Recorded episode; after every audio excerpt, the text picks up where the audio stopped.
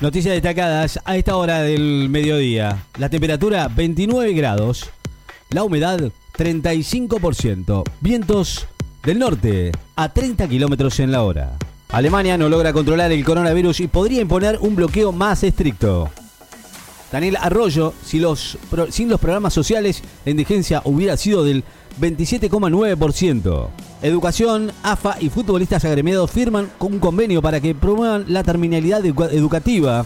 El ministro de Educación, Nicolás Trota, va a celebrar mañana junto a la AFA y la Asociación de Fútbol Argentinos Agremiados la firma de un convenio del programa Alentar, Estudiar es tu mejor jugada que promueve acciones para que los jugadores terminen sus estudios. Moró, no hay ningún proyecto para suspender las pasos, no lo tenemos en agenda. La vicepresidenta del bloque del Frente de Todos de la Cámara de Diputados, Cecilia Moró, sostuvo hoy que en su bancada no hay ningún proyecto en relación a suspender las primarias abiertas, simultáneas y obligatorias, las paso del próximo año, tal como plantearon diversos gobernadores y consideró que es un tema que no podrá tener un debate express. Gremio jugará mañana con Santos eh, en el cruce de potenciales rivales de un equipo argentino en la Copa. Gremio va a recibir mañana a Santos en el cotejo de ida del cruce entre equipos brasileños por los cuartos de final de la Copa Libertadores, del cual va a surgir el rival de Racing o Boca Juniors para semifinales, siempre y cuando los de Boca eliminen a Internacional de Porto Alegre en el encuentro pendiente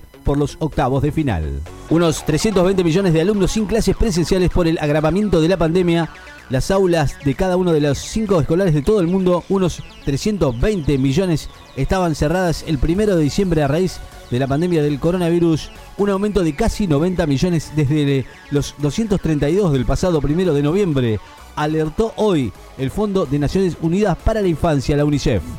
El puntero San Pablo juega mañana ante Botafogo y quiere aumentar su ventaja. San Pablo, puntero del certamen brasileño con cuatro puntos de ventaja sobre el Atlético Mineiro que dirige el argentino Jorge Zapaioli y juega su compatriota Matías Aracho. Va a recibir mañana a Botafogo en el partido pendiente por la décima octava fecha.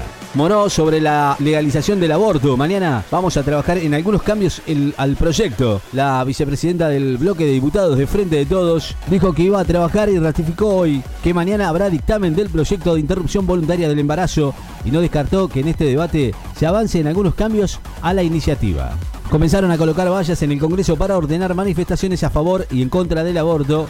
Un operativo de seguridad que contempla el vallado que separa la Plaza de Congreso en dos. Comenzó a ser desplegado en las últimas horas para ordenar las manifestaciones a favor y en contra del proyecto que fueron convocadas para el jueves y viernes, cuando la Cámara de Diputados trate esta iniciativa. Corea del Sur comprará 44 millones de vacunas para combatir el COVID-19. Corea del Sur planea comprar vacunas contra el coronavirus para 44 millones de personas, dijo hoy el ministro de Salud Park Myung-ho en una rueda de prensa. Alarma en una región de China por primer rebote de coronavirus en nueve meses.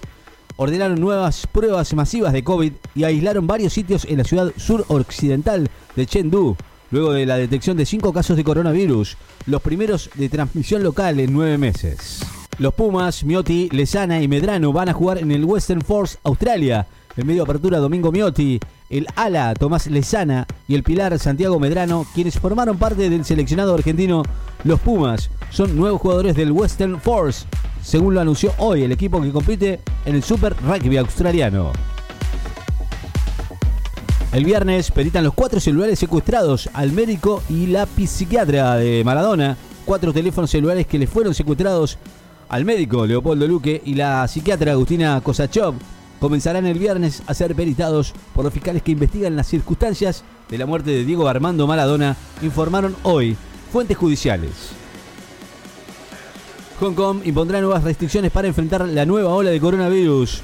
La jefa de gobierno de Hong Kong, Carrie Lam, anunció hoy un paquete de medidas para limitar la circulación de personas y frenar la propagación de una cuarta ola de coronavirus, entre las que se incluye el cierre nocturno de restaurantes y espacios públicos. Biden elige un militar retirado afroamericano para dirigir el Pentágono, según algunos medios. El presidente electo Joe Biden va a nominar al general retirado Joel Lloyd Hosting, quien tuvo una destacada participación en la guerra de Irak, secretario de defensa con la que será el primer afroamericano jefe del Pentágono en caso de ser ratificado por el Senado informaron hoy algunos medios estadounidenses. La World Rugby también criticó los mensajes racistas de Matera, Petty y Sochino, máximo organismo mundial de rugby. Consideró que los mensajes racistas escritos hace ocho años por los jugadores de los Pumas, Pablo Matera, Guido Petty y Santiago Sochino, son inaceptables y opuestos a los valores de la familia del rugby.